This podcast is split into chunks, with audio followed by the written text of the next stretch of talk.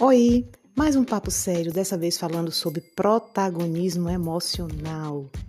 O que é ser protagonista? Pode ser que esse termo protagonismo emocional seja novo para você, né? Mas o conceito não é tão novo assim. A gente já ouviu falar muito de gestão da emoção, né? Inteligência emocional, mas vamos falar um pouquinho de protagonismo emocional.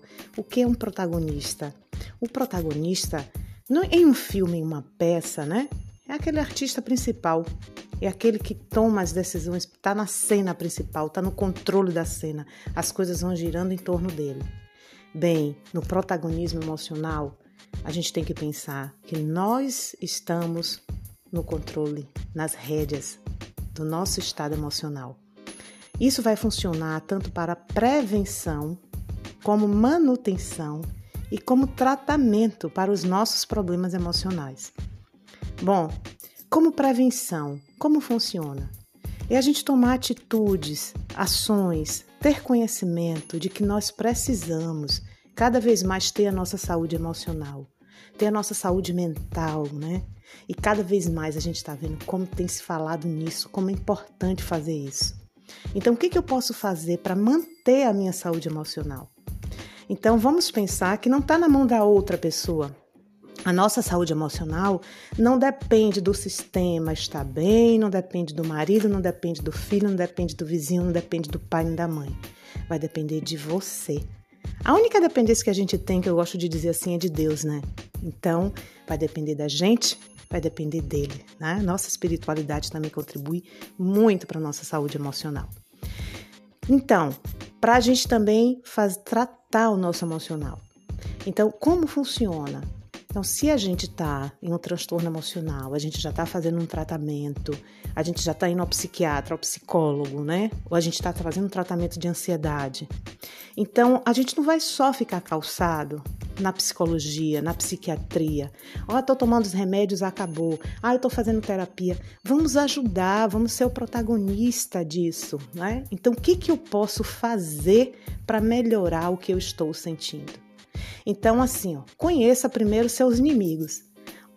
Ou seja, você foi diagnosticado com transtorno do pânico? Vamos conhecer o que é transtorno do pânico.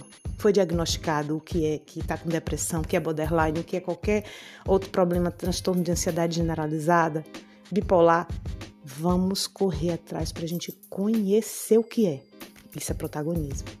Depois disso, vamos ver o que é que pode ajudar, quais são as estratégias que eu vou adotar para lidar com essa situação. É reversível? Não é? Vou ter que conviver com isso? Posso melhorar bastante? Vou correr atrás da qualidade de vida? O que, que eu posso fazer?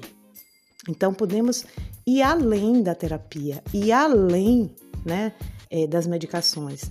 Até para poder ajudar os profissionais que cuidam da gente. Por exemplo, se o seu psique, é, psicólogo te sinalizou que você precisa trabalhar aquele ponto, olha, isso é insegurança.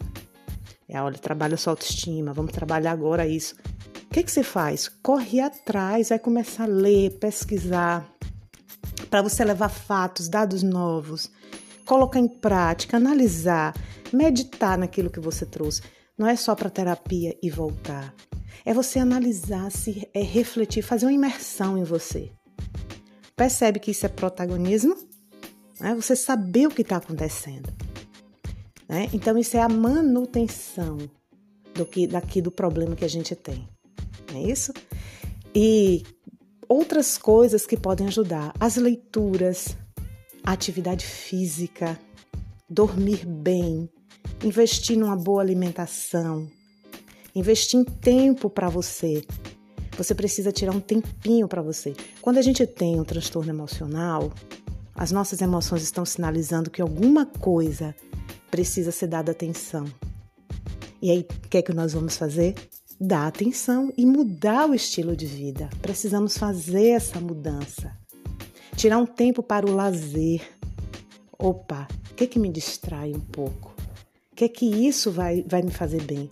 Claro, dentro dos nossos padrões, dentro do que a gente busca, né, como nossa filosofia de vida, como nossa vida, né? Também a gente não vai achar que o que agrada a gente é o certo sair por aí machucando as pessoas. Não, né? É tudo dentro é, das medidas daquilo que a gente traz como filosofia de nossa vida.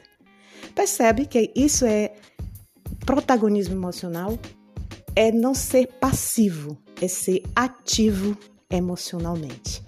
Tem muita coisa a mais e é papo sério. Que tal você pesquisar mais sobre inteligência emocional? Tá aí o desafio. Exercite seu protagonismo. Um grande beijo, até o próximo episódio.